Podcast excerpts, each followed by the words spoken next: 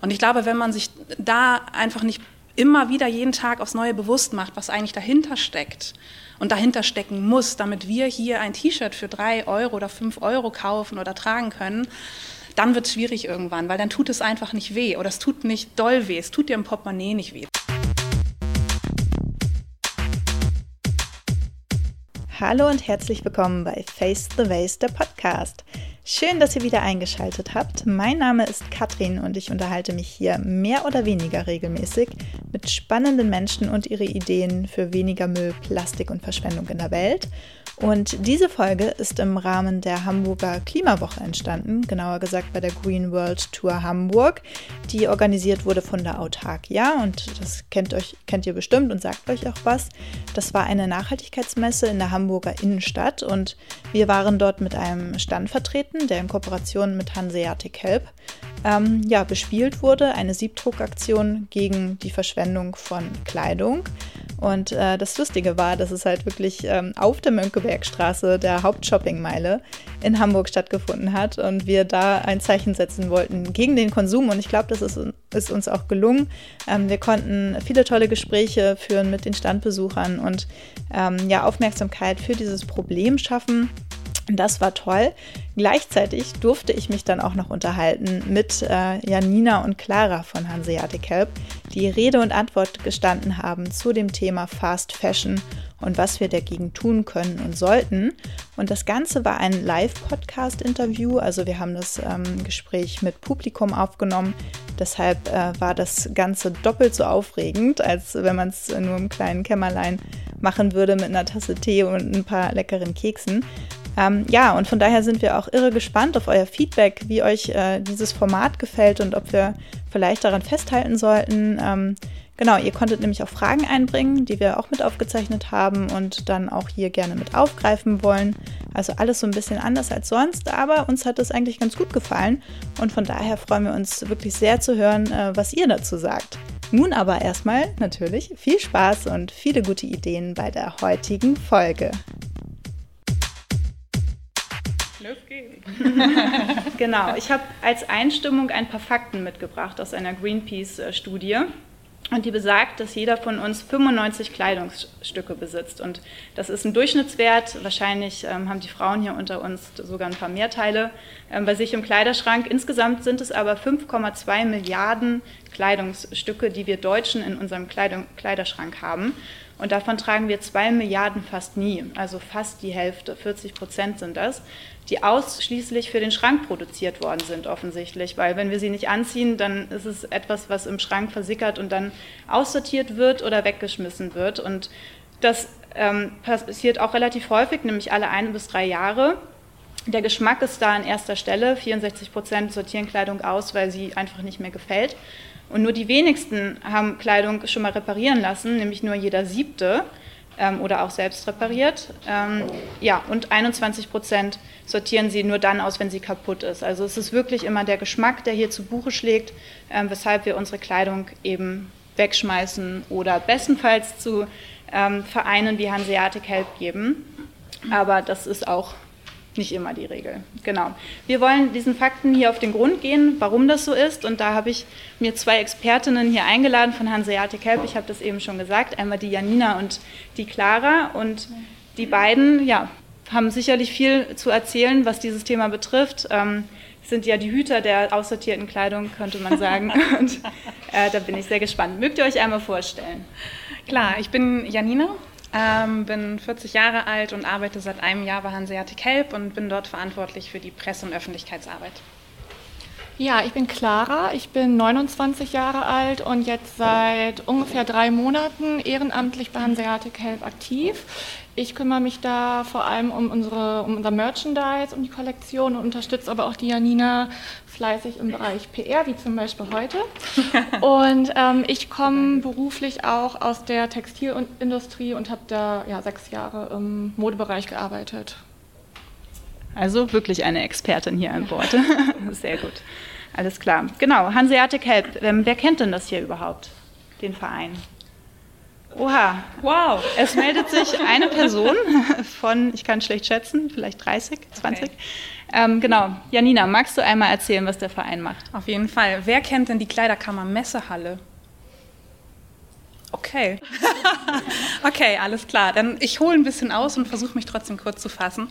Ähm, 2015 im August ähm, habt ihr sicherlich oder hoffentlich der ein oder die andere von euch mitbekommen, äh, gab es einen großen Flüchtlingsstrom, der nach Hamburg kam und innerhalb von wenigen Tagen, innerhalb von wenigen Nächten ist in der Messehalle, also direkt im Zentrum von Hamburg, eine, ja, ein bürgerschaftliches Engagement entstanden, um diese geflüchteten Menschen hier in Hamburg willkommen zu heißen und sie nicht nur einfach in die Arme zu nehmen, also sie wurden damals ja auch ganz abtrünnig immer mal wieder als Willkommensklatscher bezeichnet, sondern tatsächlich auch mit Sachspenden zu versorgen. Also mit all den Dingen, die wir brauchen jeden Tag. Angefangen bei den Schuhen, manche Leute kamen mit Flipflops bis hin ähm, zu ähm, ich, Kleidung für Babys, ähm, Kinderwagen, Spielzeug, Sportartikel, Fahrräder, also da war wirklich alles dabei.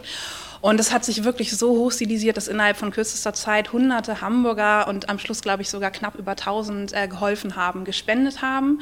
Und eigentlich ist so ein Satz so, wer, wer kam und spendete, der blieb, um zu helfen. Und wer kam, um zu helfen, der spendete. Und ähm, aus diesem Engagement ist drei Monate später, im Oktober 2015, der Verein Hanseatic Help entstanden.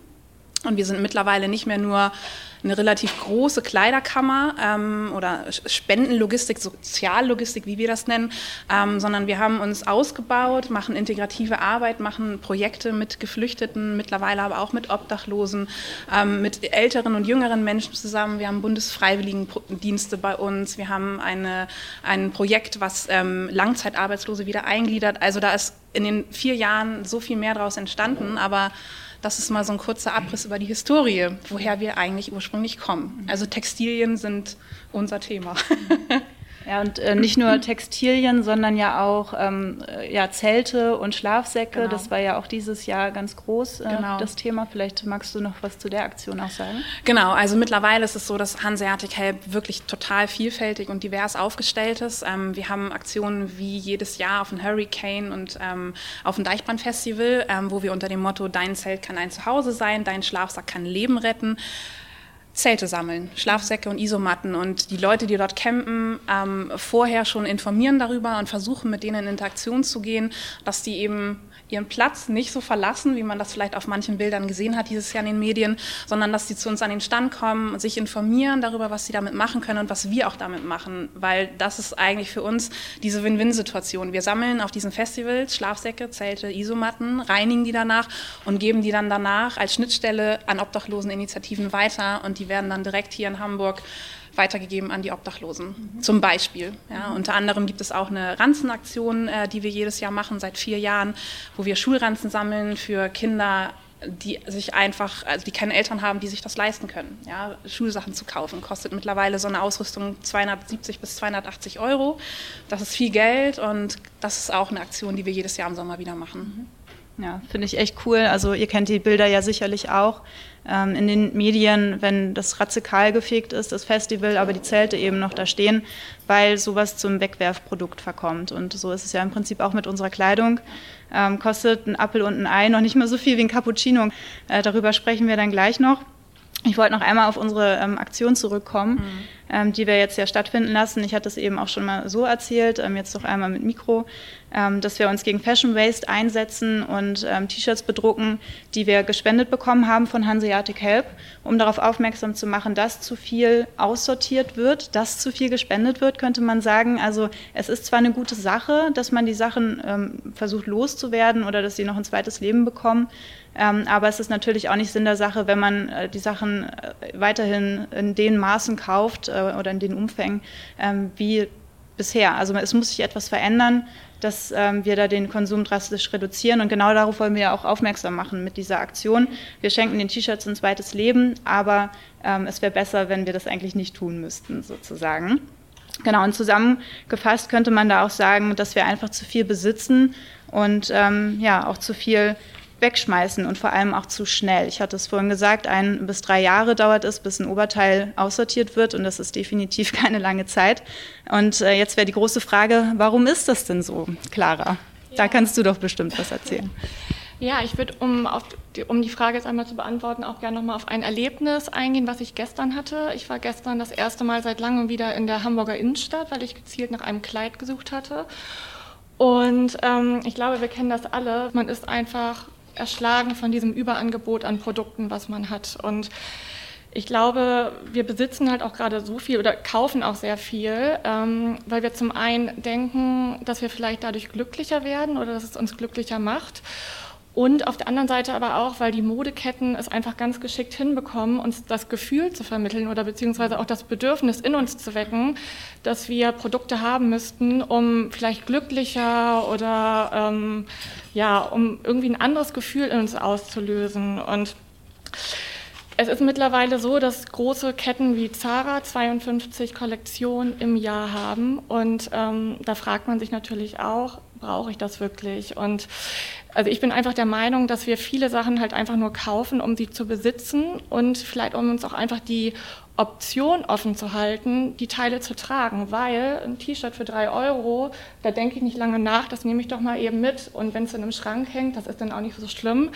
Und ähm, ich glaube, uns ist irgendwie so ein bisschen durch diese sehr, sehr günstigen Preise, die, zu denen die Teile angeboten werden, wird auch dieses Werteempfinden für Kleidung an sich, also es ist so ein bisschen, ähm, ein bisschen verschwommen, ein bisschen verzerrt. Also und ist irgendwie, glaube ich, gar nicht mehr so bewusst. Also ich möchte natürlich jetzt auch nicht alle irgendwie über einen Kamm scheren, aber es ist, glaube ich, so ein bisschen so dieses ähm, ja, Verständnis dafür, ja, verloren gegangen, was eigentlich so dahinter steckt. Und wie Janina das eben auch schon sagte, es ist halt einfach nicht möglich, einen Artikel für drei Euro ähm, fair zu verkaufen. Und ähm, wir haben du hattest das ja eben auch schon gesagt, äh, wie viele Teile wir zum Teil im Kleiderschrank haben und letztendlich ziehen wir nur 20 Prozent an. Also ich meine, wir kennen das glaube ich auch, wenn man den Schrank aufmacht und dann ein Teil findet und denkt, oh, da ist ja vielleicht noch das Preisschild dran oder oh, das habe ich mir für den und den Anlass gekauft, weil ich das vielleicht gerade bei Instagram oder woanders gesehen habe und mir einfach gezeigt wurde, okay, ich kann das jetzt gerade einfach günstig kaufen und ähm, ja, also das ich glaube, ein ganz wichtiger Punkt ist auch noch, dass ähm, wir oder der größte Teil von uns, ähm, auch da kann man nicht pauschalisieren, einige von uns tun das sicherlich, aber dass viele von uns einfach nicht vor Augen haben, ähm, wie Kleidung hergestellt wird Natürlich kennen wir alle immer mal wieder die Bilder von irgendwelchen Reportagen im Fernsehen etc. Das sind dann so Momentaufnahmen, die, die man sich kurz anschaut und vielleicht für den Tag über nochmal drüber nachdenkt. Aber sie verschwinden auch sehr schnell wieder, weil wir haben einfach eine Reizüberflutung. Wir haben einfach unglaublich viele Nachrichten, die uns jeden Tag immer wieder das vor Augen führen, was auf dieser Welt passiert. Und ich glaube, wenn man sich da einfach nicht immer wieder jeden Tag aufs Neue bewusst macht, was eigentlich dahinter steckt, und dahinter stecken muss, damit wir hier ein T-Shirt für drei Euro oder fünf Euro kaufen oder tragen können, dann wird es schwierig irgendwann, weil dann tut es einfach nicht weh oder es tut nicht doll weh, es tut dir im Portemonnaie nicht weh. Zwei, drei Euro, jeder von uns, der einen Job hat, der einigermaßen mit beiden Beinen im Leben steht, für den sind das Peanuts. Ja? Und das ist aber genau das, was du eigentlich dann auch wiederum spenden könntest, zum Beispiel an jemand anderen, dem, für den diese zwei, drei Euro richtig viel Geld sind. Also von daher hat es auch immer ein bisschen was mit diesem Thema Bewusstsein zu tun, Achtsamkeit und nicht nur achtsam mit sich selbst zu sein, sondern auch achtsam mit der Umwelt um sich herum und zu schauen, was passiert da eigentlich. Mhm. Ja, wir haben auch ähm, bei uns am Stand eine Infografik, die haben wir auch online auf Instagram, die können wir auch gerne nochmal verlinken in den Show Notes, ähm, wo man sieht, dass ein T-Shirt, was 29 Euro kostet, auch schon einen ähm, sehr geringen Anteil nur für die Näheren bedeutet, also so ungefähr ein Prozent, das sind 18 Cent umgerechnet, ähm, die die Näherin bekommt für dieses eine T-Shirt, was 29 Euro gekostet hat. Also daraus ähm, lässt sich schon erkennen, höherer Preis muss auch nicht unbedingt bedeuten, dass es fair ist.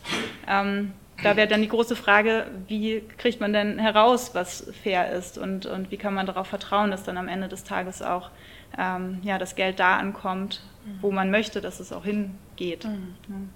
Habt ihr da direkt schon ein paar Tipps?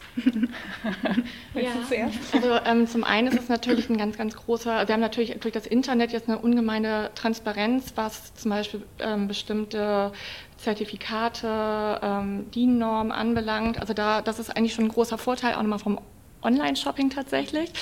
Ähm, also das wäre aber zum Beispiel einmal ein Punkt, dass man da guckt, okay, haben die Artikel, die ich kaufe, vielleicht eine spezielle Zertifizierung?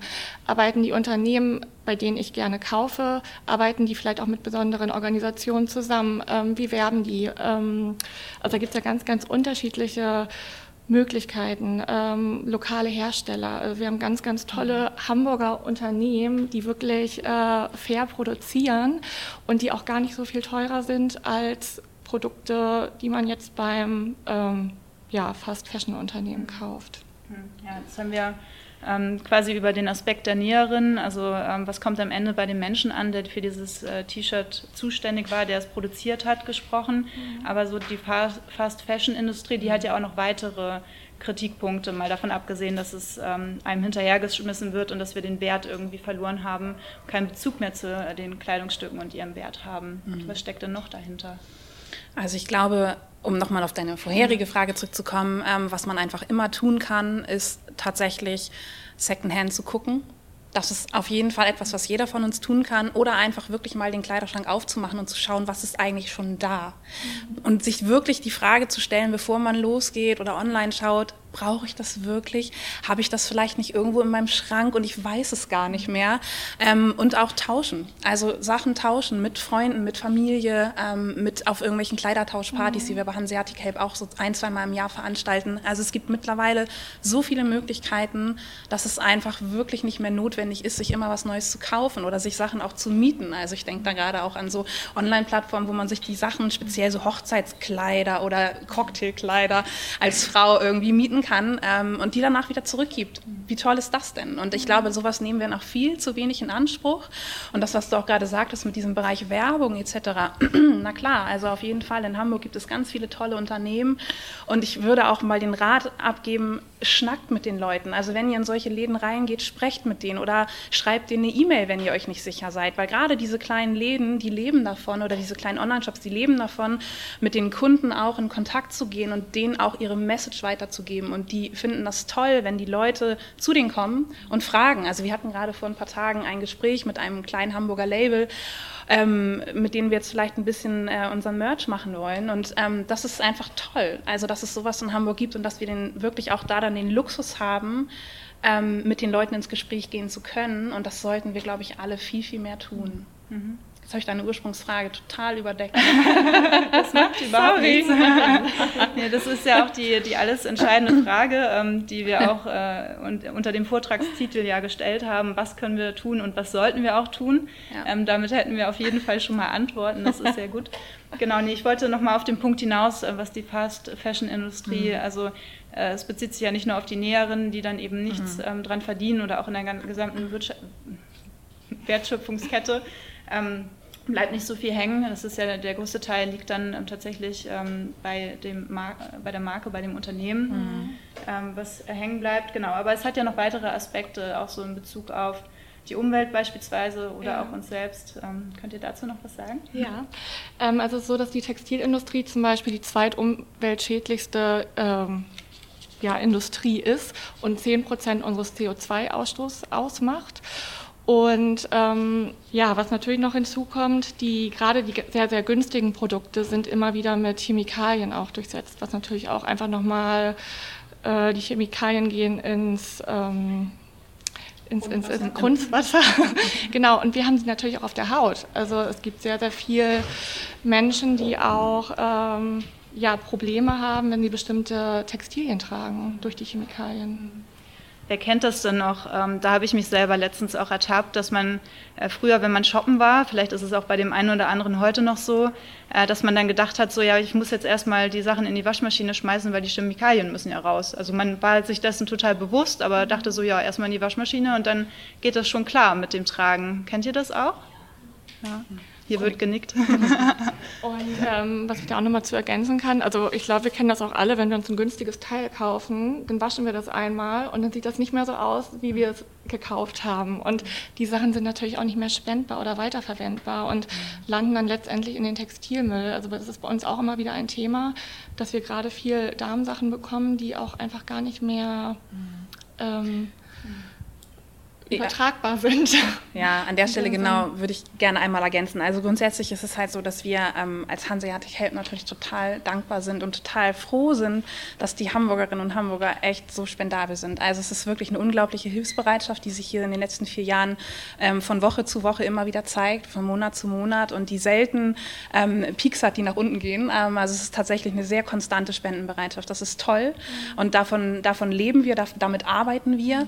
Ähm, aber was du gerade schon sagtest, Clara, ähm, es ist tatsächlich so, dass wir ähm, nicht oft, aber immer wieder auch äh, Kleidung bekommen. Und das ist hauptsächlich Damenbekleidung, das stimmt tatsächlich, weil wir einfach mehr besitzen als Frauen, das ist so, ähm, wo wir auch wirklich denken so, wow, okay, ähm, das würde ich nicht mehr spenden wollen. Und da geht dann bei uns tatsächlich in den Köpfen auch die Frage durch, hättet ihr das eurer Familie gespendet? Hättet ihr es euren Freunden weitergegeben? Und das ist für uns immer so die Grundfrage. Und die würde ich gerne eigentlich an alle heute, also die, die das Interview hören oder auch die heute hier seid, weitergeben. Wenn ihr Kleidung spendet, tatsächlich super, großartig, wir freuen uns. Aber guckt euch die Teile bitte echt an und überlegt, ist das etwas, was ich meiner besten Freundin so geben würde? Und wenn die Antwort nein ist, dann entwertet, äh, oder, ja, recycelt es bitte selbst, weil wir können bei Hanseatic Help damit nichts anfangen tatsächlich.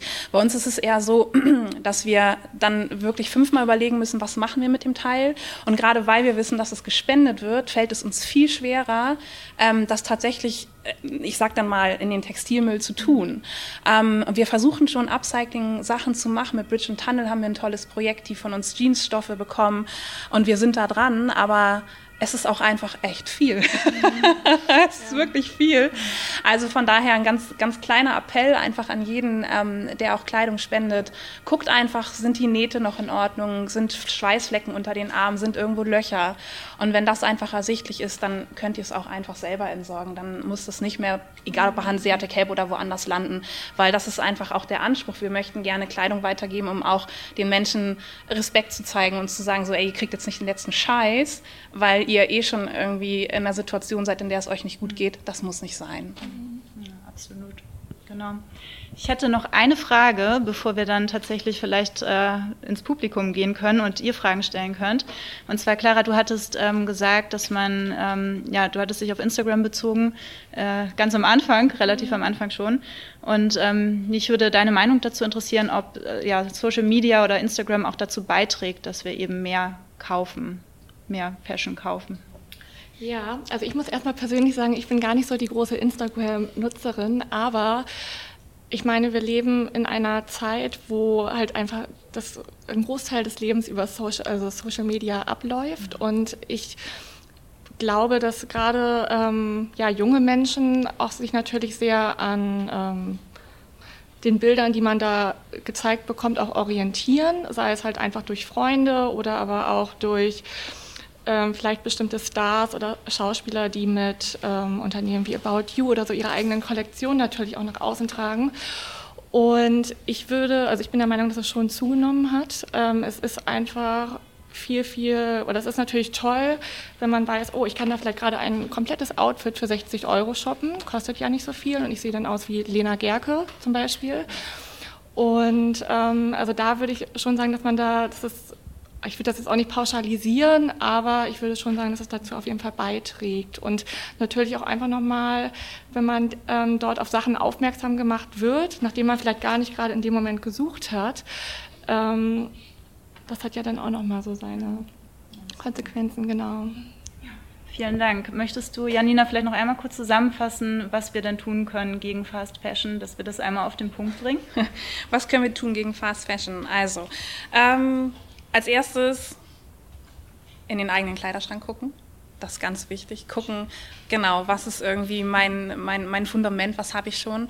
Dann B, gucken im näheren Umkreis, können Klamotten getauscht werden. Das macht auch einfach Spaß, sich mit Freundinnen hinzusetzen und Sachen zu tauschen oder verschenken.